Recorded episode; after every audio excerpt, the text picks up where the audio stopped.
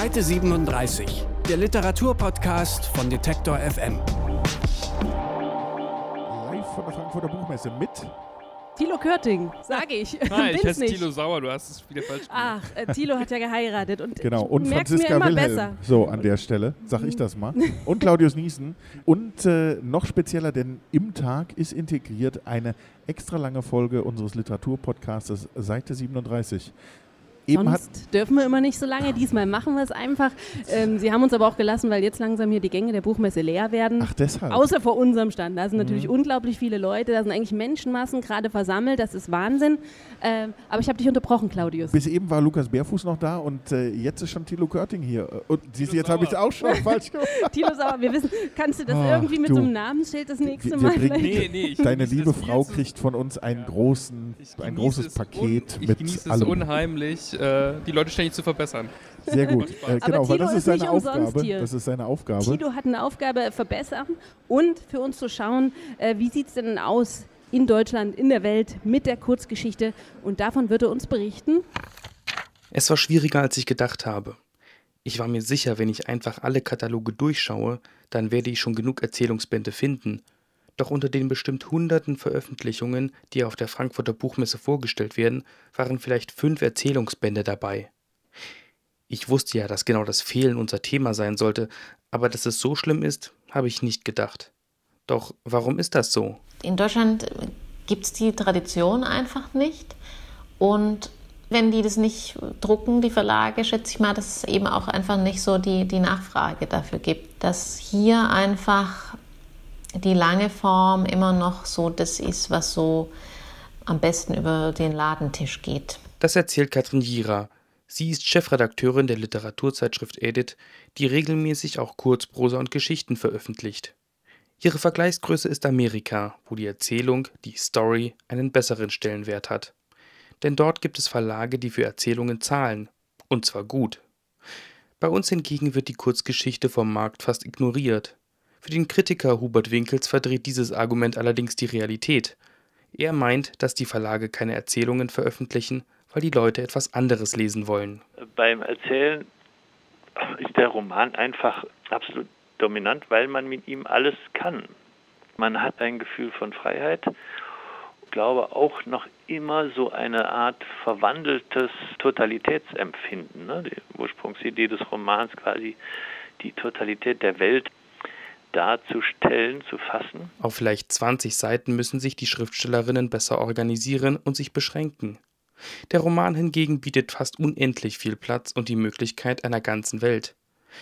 Das ist auch ein Versprechen an die Leserinnen, die sich in einer anderen Welt verlieren können oder sich die eigene erklären lassen wollen. Ich würde sogar eher sagen, dass in dem Maße wie Philosophie und andere äh, Wissenschaften und Künste diese Funktion eines allgemeinen Weltverstehens nicht mehr ohne weiteres leisten, ist der Roman an die Stelle getreten. Da haben es diese punktbezogen arbeitenden Genres schwerer. Also es müsste dann die Wucht eines Munkbildes haben oder eines Celan-Gedichts sozusagen. Also vollkommen für sich erratisch, großartig, alles ausschließend leuchten. Das ist ein unglaublicher Anspruch. Die Leserschaft erhofft sich also vom Roman die größeren Erkenntnisse. Doch für die Schriftstellerinnen ist der Roman immer auch eine große Herausforderung, meint Katrin Jira. Viele der interessantesten Schriftsteller irgendwie quälen sich eben unglaublich mit dieser Romanform, weil die eben nicht mehr unbedingt zeitgemäß ist oder auch für Leute, die eben nicht in einem klassischen äh, Prosa-Stil schreiben, sondern eher so eine lyrische Prosa haben, da ist es unglaublich schwer, so einen langen Text damit zu bauen. Es ist für Autorinnen auch immer eine Frage der Umstände. Habe ich die Zeit für einen umfassenden Roman? Lässt mir der Alltag diesen Raum? Und braucht meine Idee viel früher ein Publikum? Denn aufgrund der Kürze, eine Erzählung lässt sich auch an einem Tag schreiben, kann Kurzprosa sehr gut auf die Weltgeschichte reagieren. Dann gibt es eben viele Genderfragen, die äh, thematisiert werden. Oder auch, jetzt geht es auch so in Richtung Klima, also so viele aktuelle Dinge oder auch politische Sachen, je nachdem, was für einen Hintergrund die Leute haben. So kann die Erzählung auch sehr attraktiv sein für Schreiberinnen. Hubert Winkels gibt deswegen zu bedenken, dass es auch eine Frage des Labels ist. Was vor 100 oder 200 Jahren als Novelle oder Erzählung galt, firmiert heute als Roman. Wenn man das nochmal neu sortieren würde, wie viele der Bücher, die, die Roman genannt werden, eigentlich Erzählungen sind, vom Umfang, aber auch von der, vom Konzept her, ne? also vom, von der Begrenzung her, die sie sich selber geben, dann würde man, glaube ich, schon ein knappes Viertel bis Drittel der äh, als Roman ausgezeichneten Produktion anders zuordnen. Denn der Roman lässt sich einfach besser an die Leser bringen. Diese Vorherrschaft zwingt die Autorinnen vielleicht zur langen Form. Möglicherweise dürfen sie danach ihre Erzählungen veröffentlichen. Doch Kurzprosa wird immer geschrieben werden, ist sich Katrin Jira sicher. Also ich denke mal, dass es immer weiter geschrieben werden wird und dass sich das tatsächlich noch verstärkt, also eben durch die sozialen Medien und so Messenger-Geschichten, also dass mit diesen Medien weiter experimentiert werden wird. Ich glaube, es wird auf jeden Fall weiter geschrieben werden, weil die, die eben anfangen zu schreiben, die werden immer mit der kürzeren Form erstmal experimentieren und da entsteht oft mal auch was, was, was Neues. Vielleicht ist die Zeit sogar besonders gut. Es gibt mehr Möglichkeiten im Netz mit Kurzprosa auf sich aufmerksam zu machen. Und auch in Veranstaltungsformaten wie Lesebühnen hat die Erzählung ihren Raum gefunden. Auch Rupert Winkels meint, dass die Erzählung vielleicht besser vermittelt werden kann. Die Erzählung funktioniert nicht einfach so als Unterhaltung, aber als Strecke für eine sehr intensive Weltbegegnung. Kann sie sehr wohl dienen, aber sie braucht ein kluges, sie förderndes Umfeld. Es liegt auch an uns, über kürzere Texte zu diskutieren, ihre punktgenaue Wucht auf uns wirken zu lassen. Dann gibt vielleicht auch der Markt der kurzen Form eine Chance. Seite 37. Unser Gast eben, Lukas Bärfuß, der hat gesagt, Erzählungen, das sind der Buchhändler tot. Und wir hoffen natürlich, dass hier so langsam, auch wenn sich die ganzen Hallen hier leeren, dass hier alle Buchhändler heute lebendig rauskommen. Trotzdem, äh, Thilo Körding, wir wollen auch noch mal mit dir Sauer. darüber reden. Ach, siehst du mal. Sauer macht lustig. Entschuldigung, wir müssen für die, die oh jetzt Gott, erst eingeschaltet haben, noch sagen, Thilo hat geheiratet und heißt nicht mehr Körting, sondern genau, Sauer. Wir, haben wir arbeiten hart dran, uns das zu merken. Wir haben ungefähr 97 Folgen lang, Seite 37, immer Thilo Körting gesagt. Und jetzt auf einmal ist es Sauer. Aber ist es auch eigentlich, um das nochmal abzuführen, wenn wir jetzt über, über Personal in, in der Literatur reden, für einen Literaturkritiker wie dich, ist Thilo ja. Sauer doch eigentlich auch der perfekte Name, oder? Niemand, niemand hat dich gerne, oh Gott, ich habe Angst. Ja, es gibt ja, eine genau, neue Rezension genau. von Thilo Sauer. Der Name ist okay. Sauer als Kritiker. Der Name ist Programm. Genau. Thilo Sauer. Und Thilo Sauer, unser kritischer Redakteur, hat sich auf die Suche begeben und zwar auf die Suche nach der Kurzgeschichte im deutschen Buchmarkt. Thilo, hast du eigentlich so einen kleinen Überblick von wie viel Bucherscheinungen sind, wie viel Erzählbände? Hast du da so einen über den Daumen gepeilt? Also, ja, äh, höchstens über den Daumen gepeilt. Ich kann äh, nicht von mir behaupten, dass ich jetzt wirklich, wirklich, wirklich alle Programme durchgeguckt habe und äh, nachgezählt habe, aber ich glaube, was schätzen wir, wie viele äh, Literaturerzählungen sind äh, erschienen dieses Jahr, äh, diesen Herbst, vielleicht 300? Also jetzt Romane ja, mal so, und mal so Novellen und so alles zusammen? Geschätzt sind das ja, glaube ich, immer so 300. Und ich habe vielleicht, also ich könnte sie in der Hand abzählen, was ich so an Erzählungen gefunden habe. Also 5 auf 300 ja, sozusagen ja. in einer Saison. Also ja, nicht viel. Dürftig, ja. Also wir haben Glück gehabt, dass wir den Lukas Bärfuß noch hier hatten, der einen Erzählband rausgebracht hat. Ne? Ganz frisch, ja. Aber er hat es ja auch schon gesagt, äh, Erzählung ist der Buchhändler tot. Ist hast du bei deinen Recherchen so gemerkt, so, dass man auch vom Autor erwartet, ja, vielleicht so zum Einstieg mal Kurzgeschichten, aber dann muss es schon ein Roman sein, damit man ein richtiger Autor oder eine richtige Autorin wird? Tatsächlich ist es eher andersrum. Ja? Die, die meisten sagen, ja, was sollen wir mit so einer Erzählung? Also vielleicht eine Anthologie, vielleicht funktioniert das, aber eigentlich ver, ver erwarten die Verlage erstmal einen Roman. Also von Anfang an eigentlich Roman, ja, sobald. Ja, weil die Erzählungen verkaufen sich so ja schon bescheiden und wenn man dann den Autor noch nicht mal kennt, dann kannst du es gleich vergessen. Und so ist der Gedanke eher, wir bringen erstmal einen Roman raus und wenn der gut läuft, Beispiel Clemens Meyer zum Beispiel, ich glaube bei Theresa Mora war es auch so, der Roman läuft gut, und dann kommt so ein Waren nicht zuerst die Kurzgeschichten? Also bei Clemens Meyer bin ich mir ziemlich sicher. Da war es zuerst der träumten, Roman, ja. Wobei man dann Genau, also das Phänomen, das kenne ich auch so ein Stück weit, ist so, man hat jemanden, der ist bekannt, der Roman, das erste Buch läuft wunderbar und dann hat man natürlich jetzt aus verlegerischer Sicht den Druck oder möchte sozusagen die Welle nutzen und darauf weiter surfen. Aha. Und die wenigsten haben ja dann äh, einen Roman im Petto. Das dauert ja doch schon in der Regel zwei, drei, vier, fünf Jahre, bis mal dann ein zweiter Roman vorliegt.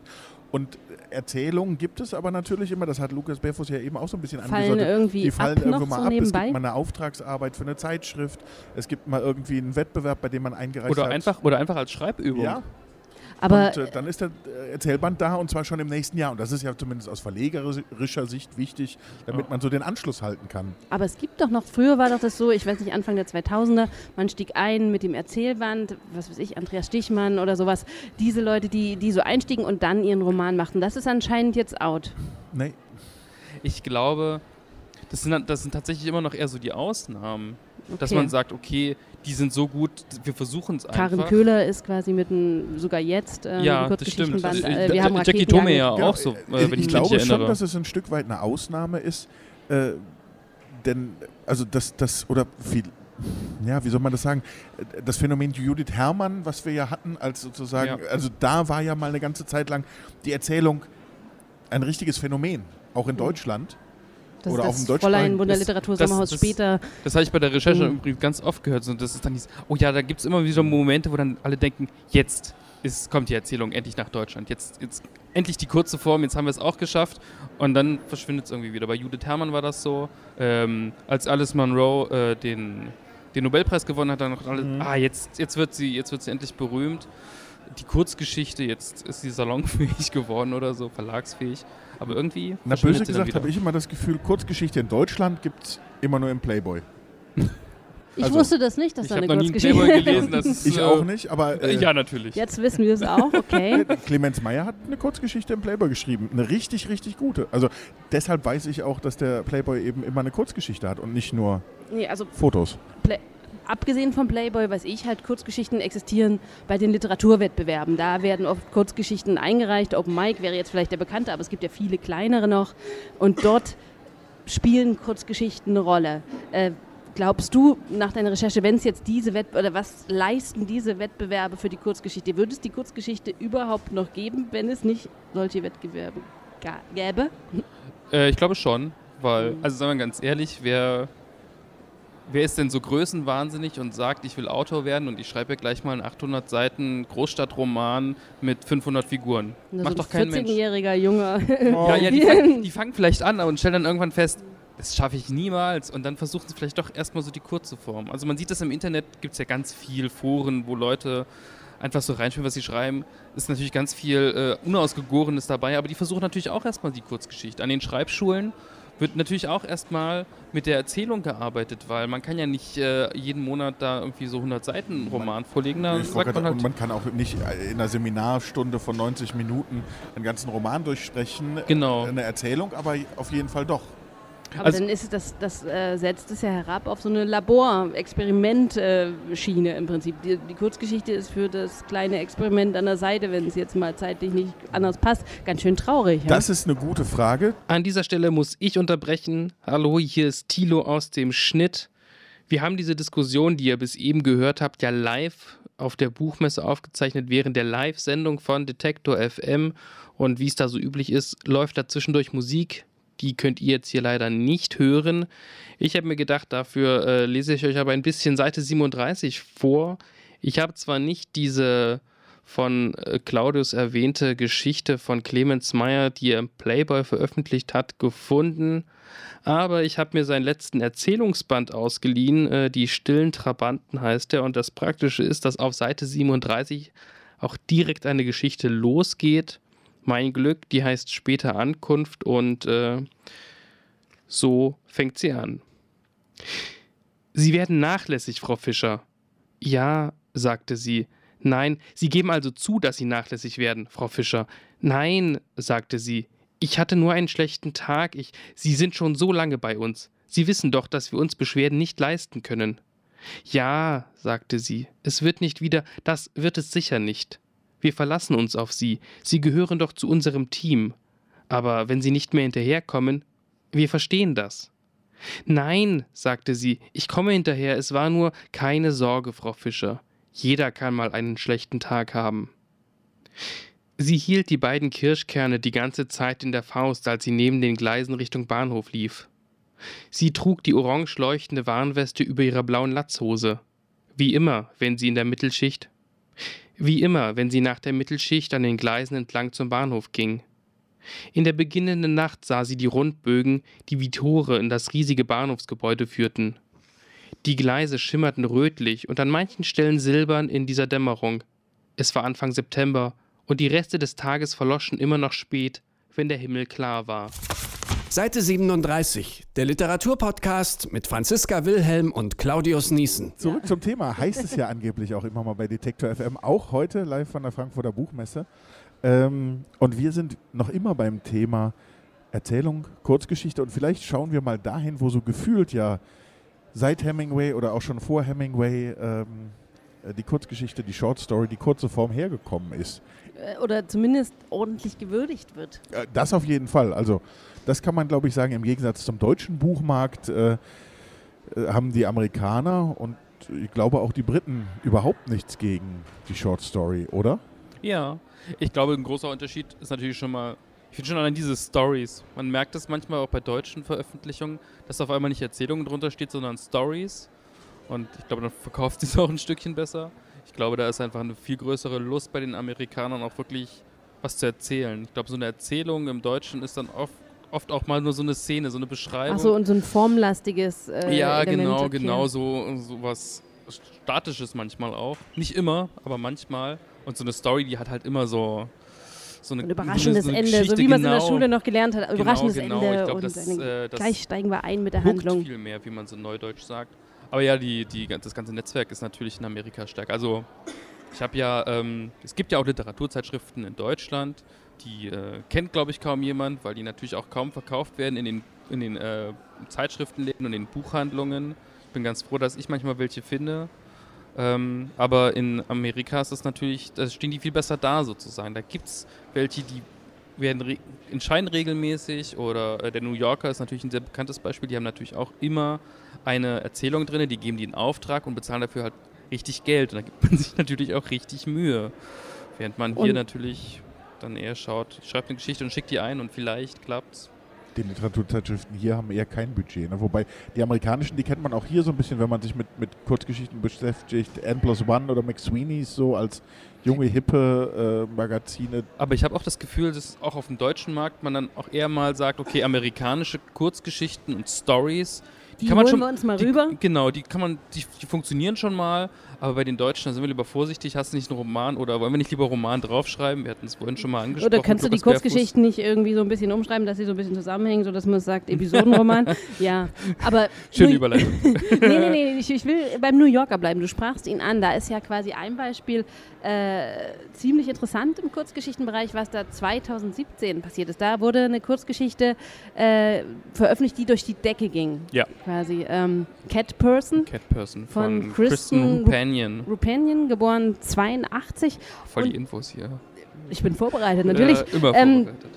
Kannst du kurz sagen, worum es in dieser Kurzgeschichte, die da ja anscheinend unglaublich viele Kommentare, Posts und so weiter, Rückmeldungen gekriegt haben muss, ungefähr äh, ging? Ja, die, die schwappte so mit auf dieser MeToo-Welle, wo alle noch überlegt haben, äh, darf man jetzt Frauen überhaupt noch Komplimente machen? So absurde Gedankenspiele waren das ja. Und sie erzählt ähm, von so einem ganz, von einer ganz anderen Form von, von sexueller Nötigung sozusagen. Nämlich äh, geht es um eine junge Studentin, die dann anfängt mit so einem älteren Menschen auszugehen, die sie beim Job kennengelernt hat, also ein bisschen älter. Und äh, sie merkt irgendwie im, beim Date schon, ach, eigentlich ist das überhaupt nichts. Aber da ist so ein sozialer Druck entstanden, dass sie dann doch mit ihm schläft. Und ähm, das, ist, das war so ähm, das Spannende, glaube ich, für viele Frauen, die gesagt haben, ja, ich fühle mich auch manchmal irgendwie so sozial genötigt, dann doch irgend Sex zu haben, auch wenn es kein Übergriff ist, aber Und der Typ an sich ja eigentlich der Nice Guy-Typ war. Also das war ja Genau, kein richtig genau, äh, genau. aggressiver, extrem männlicher, der sie da irgendwie. genau. äh, Also ins diese Geschichte, diese Geschichte hat dann, glaube ich, auf zwei Ebenen funktioniert. Zum einen, dass viele Frauen gesagt haben, ich kenne das, das ist eine sehr unangenehme Situation, danke, dass das mal jemand ausspricht. Und zum zweiten, diese MeToo-Debatte, die gesagt hat, äh, so ein Übergriff, der kann, der muss nicht mal beabsichtigt sein, aber man muss viel mehr drüber sprechen, es ist okay, sollen wir es lieber lassen. Und ich glaube, deswegen hat das so, so funktioniert. Aber das, das wäre ja nicht nur jetzt ein Beleg dafür, dass es eine sehr, sehr gute, sehr, sehr erfolgreiche Kurzgeschichte gewesen ist, sondern auch, auch nochmal ganz anders dieses Phänomen, dass man auch das richtige Thema zur richtigen Zeit. Also das, das ist Auf sozusagen. jeden Fall.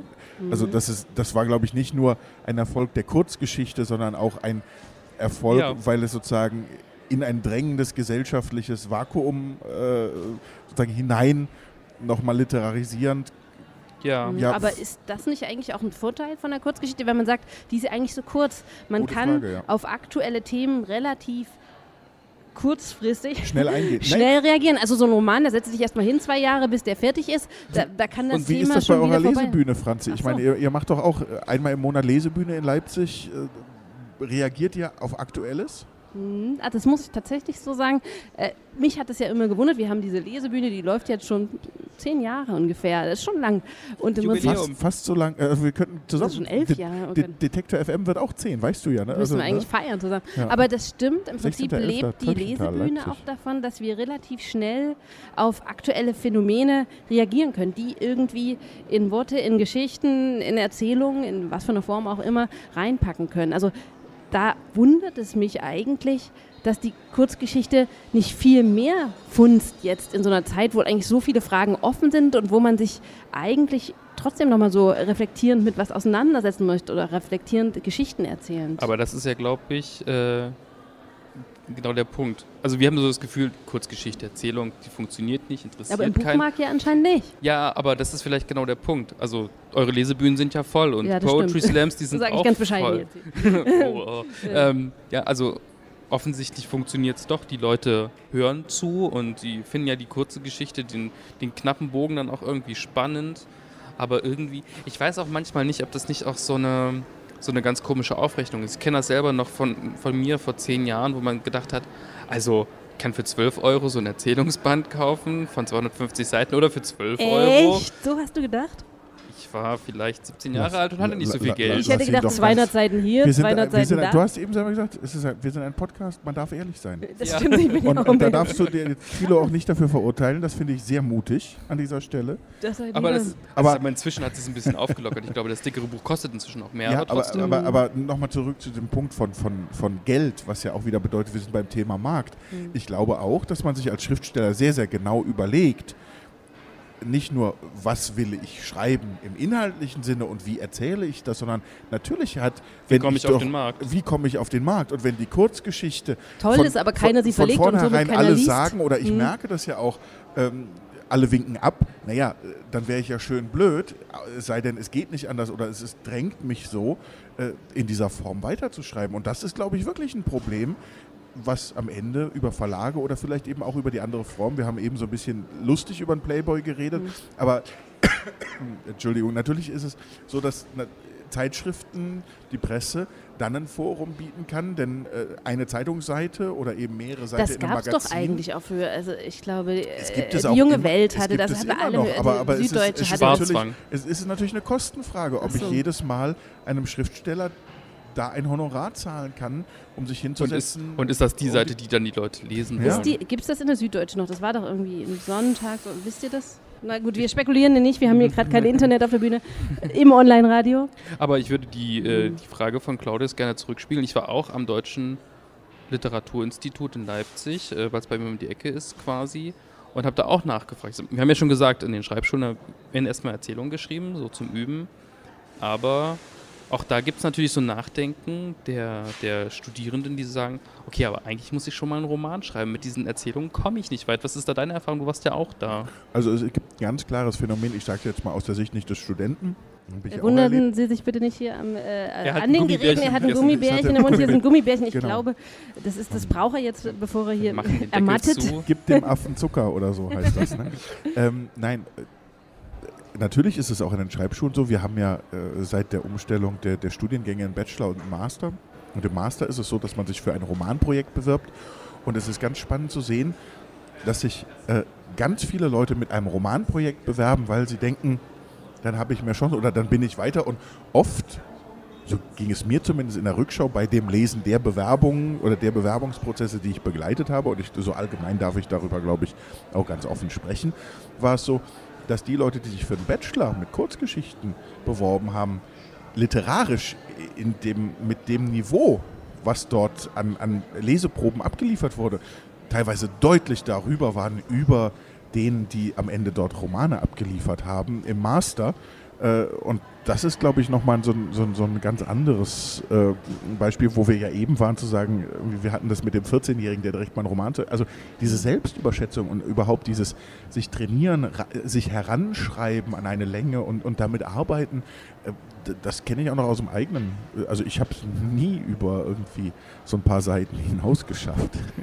Deswegen sitzt er jetzt bei uns. ich fühle mich da auch ganz wohl. Aber ich muss trotzdem nochmal auf dieses, ähm, die live vorgetragene Kurzgeschichte, also die Event-Kurzgeschichte sozusagen hin, äh, hingehen. Also das ist ja ein erwachsener Markt, zumindest wenn man jetzt den Poetry Slam und Lesebühnenbereich anschaut. Ne? Da sind ja jetzt in den letzten Jahren immer mehr aus dem Boden geschossen.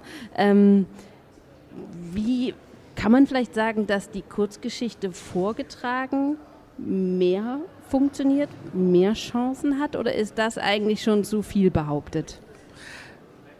Ich versuche eine Antwort. Ich okay. kann ja, ich kann ja immer nur, man, man, kann ja bei sowas immer nur vermuten, was das Publikum sich denkt. Ich glaube, ähm, die Leute lesen ja lieber Romane. Das war eine Antwort, die ich in der Recherche von äh, dem Kritiker Hubert Winkels bekommen habe. Die Leute lesen ja auch Romane, weil sie mal rauskommen wollen. Genau, sie wollen, sie wollen so richtig eintauchen, so richtig abtauchen. Das geht mit der Erzählung eigentlich nicht so gut. die ist zu schnell vorbei, genau. um, um, richtig abzutauchen. Genau, genau. Das ist so bloß so ein Häppchen für zwischendurch. Und ähm, durch dieses, es ist ja nicht nur, dass sie vorgetragen wird, mhm. sondern auch, dass da andere Leute mit, mit dir sitzen. Mhm. Da hast du dann viel mehr Lust, glaube ich, ähm, mit denen quasi einfach diese, die Literatur zu erleben. Da geht es nicht um Eskapismus und irgendwie um Weltflucht, sondern da geht es wirklich so darum. Happening-Charakter, ja, Erlebnischarakter, genau, genau. okay. Und ich glaube, das war auch etwas, was er gesagt hat, was so die Kurzgeschichte bräuchte als, oder Kurzprosa als, als Form, wäre eigentlich eine viel bessere Debattenkultur, die dann sagt, weil ja in so einer, du hast es schon gesagt, die kann viel schneller reagieren, da kann viel mehr drinnen mhm. stecken mhm. und man kann viel pointierter irgendwie was klar machen auch politisch, gesellschaftlich. Und das muss man dann aber auch diskutieren, damit die Leute merken, äh, wie wichtig diese Geschichte ist. Und alleine das hat man auch keine New Yorker Lust, quasi bei Cat Person äh, genau, zum Beispiel. Opinion hat es funktioniert Beispiel. und in vielen anderen geht es leider unter. Mhm. Und da muss man vielleicht auch nochmal sagen, ohne das jetzt abwertend zu meinen, aber äh, die meiste Lesebühnen oder, oder auch äh, Texte für Slams werden ja erstmal für den Vortrag auf der Bühne direkt, für eine mhm. direkte Reaktion für das Publikum und am Ende oft eben auch mit sozusagen, nicht mit einem offenen Ende, sondern mit sozusagen diesem äh, äh, Kernpunkt einer Pointe geschrieben. Und äh, darüber kann man jetzt diskutieren, äh, wie gut das oder ob das im Buch funktioniert, ob das, ne, ob das äh, äh sozusagen ich verstehe schon, was du meinst. Natürlich werden diese Lesebühnengeschichten oder die Poetry Slam-Geschichten, da gibt es viel in Richtung Humor, Richtung Pointenlastigkeit, die vielleicht jetzt zum selberlesen vielleicht ein bisschen anstrengend wäre, vielleicht sogar auf die lange Strecke. Aber was ich jetzt so im Feld bemerke, ist, jetzt, wo die Hörbücher hochkommen, dann wird auch quasi dieser Stil auch äh, länger gehört und so weiter. Also sagen, tun sich wieder neue Sachen aus, aber wir hören. Genau, und das ärgert mich und da sind wir vielleicht wieder darum, bei warum die Kurzgeschichte im Deutschen dann auch so schwer hat. Zum Beispiel äh, dieses unterhaltende Element im Slam war lange auf, verpönt. War lange ja. verpönt, ist bei den Kritikern verpönt und sozusagen überhaupt dieses. Ja, wenn wir denken, der Referenzpunkt in Deutschland, Kurzgeschichte, Borcher, du hast es schon gesagt, ja. total schwere Obwohl Kost. Das, mhm. Ja, aber das ist ja zumindest, wird noch eine Geschichte erzählt. In der ganz modernen Kurzgeschichte, ja, liest man aber ja du hast trotzdem, das, hast trotzdem das Gefühl, auch jetzt, jetzt, jetzt dröge und dann nicht mal Weltflucht, oh, darauf habe ich keine Lust. Naja, das ist schon berührend. Naja. Und auch an dieser Stelle unterbreche ich kurz aus dem Schnitt äh, wir haben jetzt ganz viel über Rupanians Kurzgeschichte gehört, die im New York erschienen ist. Die ist inzwischen ja auch auf Deutsch erschienen, im Aufbauverlag äh, mit einer ganzen Menge anderer Kurzgeschichten und Erzählungen. Ich habe mir jetzt aber die titelgebende mal rausgesucht, über die wir auch gerade die ganze Zeit gesprochen haben und den zentralen Moment, den äh, lese ich euch jetzt mal vor. Margaret saß auf dem Bett, während Robert sein T-Shirt auszog und seine Hose aufknöpfte.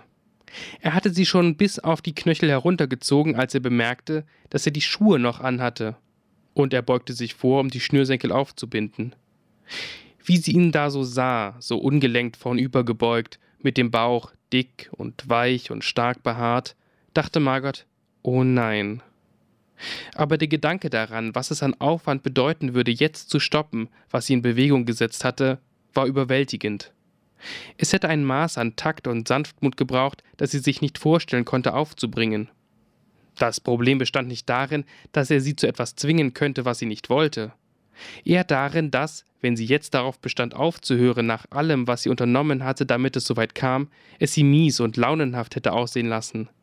So als hätte sie in einem Restaurant eine Bestellung aufgegeben, nur um das Essen dann, als es kam, zurückgehen zu lassen. Sie versuchte ihre Ablehnung in Unterwerfung niederzuknüppeln, indem sie einen Schluck Whisky trank. Aber als er sich auf sie legte und sie unbeholfen küsste, seine Hand mechanisch zwischen ihren Brüsten und ihrem Schritt hin und her bewegte, als bekreuzigte er sich auf irgendeine perverse Art, fiel es ihr immer schwerer, Luft zu kriegen, und sie wusste nicht, ob sie das durchstehen würde. Wir vertiefen das jetzt äh, in den nächsten Teilen nicht nochmal, sondern weil die Sendung zu Ende ging und äh, Franziska unbedingt los musste zum Zug zurück nach Leipzig. Ich weiß nicht, warum sie nicht eine Nacht bleiben wollte. Spaß beiseite, ich glaube, sie hatte wesentlich Besseres zu tun. Haben wir uns erlaubt, einen kurzen Blick zurückzuwerfen auf unsere ähm, Erlebnisse auf der Messe. Was wir da erlebt haben, besprechen wir also jetzt. Wie sich das angehört hat, was wir erlebt haben, das könnt ihr auch nachhören im Podcast N99. Und ansonsten freuen wir uns natürlich, wenn ihr auch diesen Podcast abonniert, der da heißt Seite 37, überall, wo es gute Podcasts gibt. Und damit sage ich Tschüss aus dem Schnitt und äh, gleich sagen wir auch nochmal Tschüss aus Frankfurt. Und da sind wir wieder hier von der Frankfurter Buchmesse. Wo inzwischen die Stühle hochgestellt werden, so wie es aussieht. Genau, und, und wir Kisten verriegelt. Die Standpartys beginnen, der Wein fließt. Wo, wo? Bestimmt irgendwo. Es sind Genau. immer, es sind immer Standpartys. Hinten wir machen, bei uns, den, wir machen uns äh, gleich noch auf die. Suche, Franzi. Bleib doch noch, bleib doch noch. Du musst doch nicht. Morgen fährt auch noch ein Zug. Genau, bleib bei uns. Aber es war so voll, dass ich sogar erste Klasse buchen musste. Also es ist ein einmaliges Oh. Erlebnis, wie ich Oh. heute nach Hause fahre. Uiui. Da wird der Kaffee an einen Platz gebracht. Wirklich? Ich glaube Mhm. schon, ja. Aber erzählt ihr erstmal noch kurz, äh, bevor ich mich wieder losmache. Jetzt, äh, morgen ist noch, dann ist wirklich Sense. Was war bisher das schönste Messeerlebnis? Wo wird der Aufsatz drüber geschrieben? Ach, wir hatten, wir hatten überhaupt, wir hatten tolle Gesprächspartner hier äh, am Stand. Man kann sie ja eigentlich die Gespräche auch alle nachhören. Das finde ich eigentlich das Schöne. Wir haben jetzt drei Jahre lang hier schon mit Detektor FM die Buchmesse begleiten dürfen. N99 heißt ja der Podcast und wir haben so viele spannende Gespräche, dass ich wirklich finde, wir haben äh, da, da ist für jeden was dabei. Das klingt zwar immer Also so viele abgeschmackt. Autoren jetzt? Wahnsinnig oder? viele Mhm. Autorinnen und Autoren, auch manchmal Leute aus der Kultur- und Kreativwirtschaft hier von der Arztplatz, dem Messebereich. Wir sitzen ja hier quasi so an der Grenze. Wir haben das Beste aus beiden Welten, Kultur- und Kreativwirtschaft, Immersion, Virtual Reality, die Zukunft da drüben und äh, die andere Zukunft, genauso wichtig hier auf der anderen Seite mit den ähm, mit der Literatur Verlagen. und den unabhängigen Verlagen. Also eigentlich ist für mich das Schönste zu sehen, dass auch auf dieser Buchmesse, dass es wieder brummt und Dass alle, ihr nochmal wiederkommen alle, durftet. alle, also, ihr nein, habt alle Abgesänge auf Literatur äh, oder auf das Buch, die, die kann man sich stecken. Ähm, wir hatten so viele spannende äh, Part Gesprächspartner hier, oder Thilo? Also, Ja, also ich dachte mir, du bringst sofort als, als Highlight Sascha Lobo. Was war da? Ja, der war halt da und ich glaube, es war. Nee, das äh, reicht schon.